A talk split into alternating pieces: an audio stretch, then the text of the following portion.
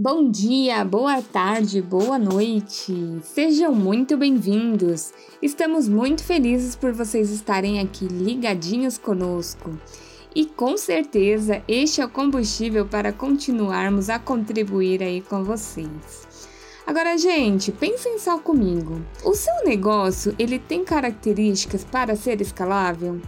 Como saber disso?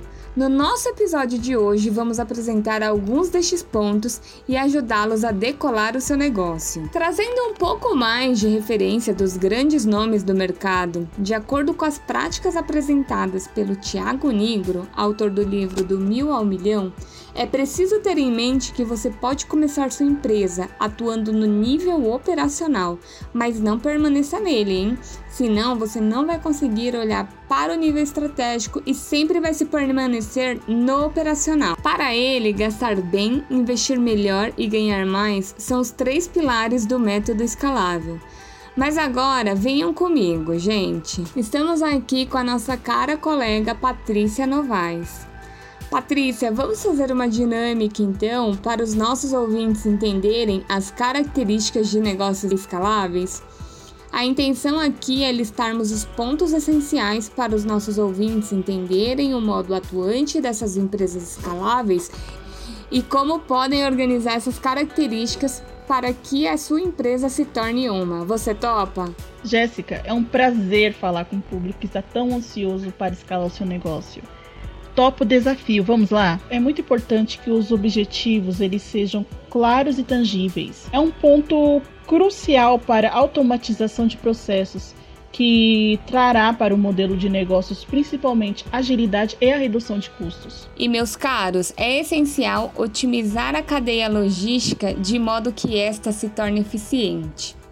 Mas Patrícia, e quando falamos sobre alta demanda ou potencial de mercado? Essa é uma característica muito importante, Jéssica, pois ela identifica o, a oportunidade no mercado e, se bem alinhada com o propósito da empresa, a tendência é a expansão das operações e as comercializações dos produtos. E nesse aspecto é sempre bom reforçar a importância de se atentar à concorrência, os novos lançamentos de produtos e serviços, ao movimento do mercado, os novos hábitos de consumo, é, o que os clientes também querem esperam e o que já não se aplica às novas realidades para o setor. É sempre importante a gente ter é, essa visão, olhar para esse entorno para não sermos pegos de surpresas aí, gente. Uma outra questão a ser levada em consideração sobre a escalabilidade é que ela requer um negócio repetitível. Ou seja, é um modelo que cresce de uma forma proporcional e isso pode ser ampliável em outras regiões, estados ou países. E uma característica muito interessante também, Patrícia, é que os negócios escaláveis, eles são ensináveis, né? O que significa que eles possuem processos uniformes, com potencial de resultados e que são facilmente replicáveis. Então, pessoal, de olho, atenção nisso, porque vocês podem ter essa característica no negócio de vocês, hein? Agora, um conselho que eu dou aos meus ouvintes, Jéssica, é que customizar sempre acaba não se tornando uma boa alternativa. Meus ouvintes nesse momento devem ter ficado confusos em relação a esse quesito, mas irei explicar o motivo. Bom, é que para garantir uma larga escala, ou seja, uma produção em alto volume, em altas demandas, o caminho a ser seguido é a padronização do produto e do serviço.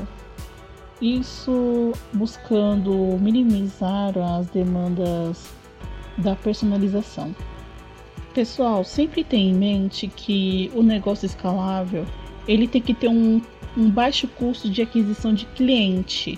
E o que seria o CAC? Por CAC, entende-se o quanto que a empresa ela está gastando para conquistar cada um de seus clientes. Mas aí vai um segredinho para os meus ouvintes. Ela pode ser calculado ou somado todas as despesas do time de vendas e marketing incluindo salários, as comissões, os gastos em anúncios, propagandas e etc. E dividindo-se pelo número de clientes conquistado naquele período.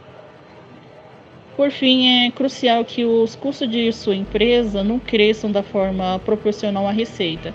Se isso ocorrer, a sua empresa ela não é escalável. Patrícia, obrigada demais por sua contribuição.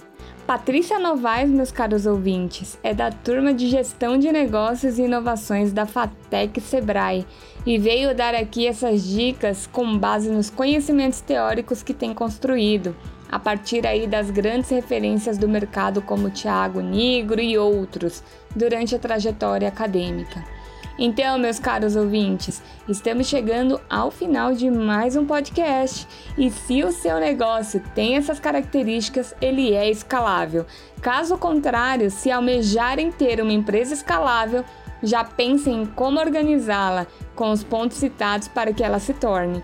E fiquem ligadinhos no nosso canal, porque no próximo podcast apresentaremos as principais vantagens para tornar sua empresa escalável. Não percam!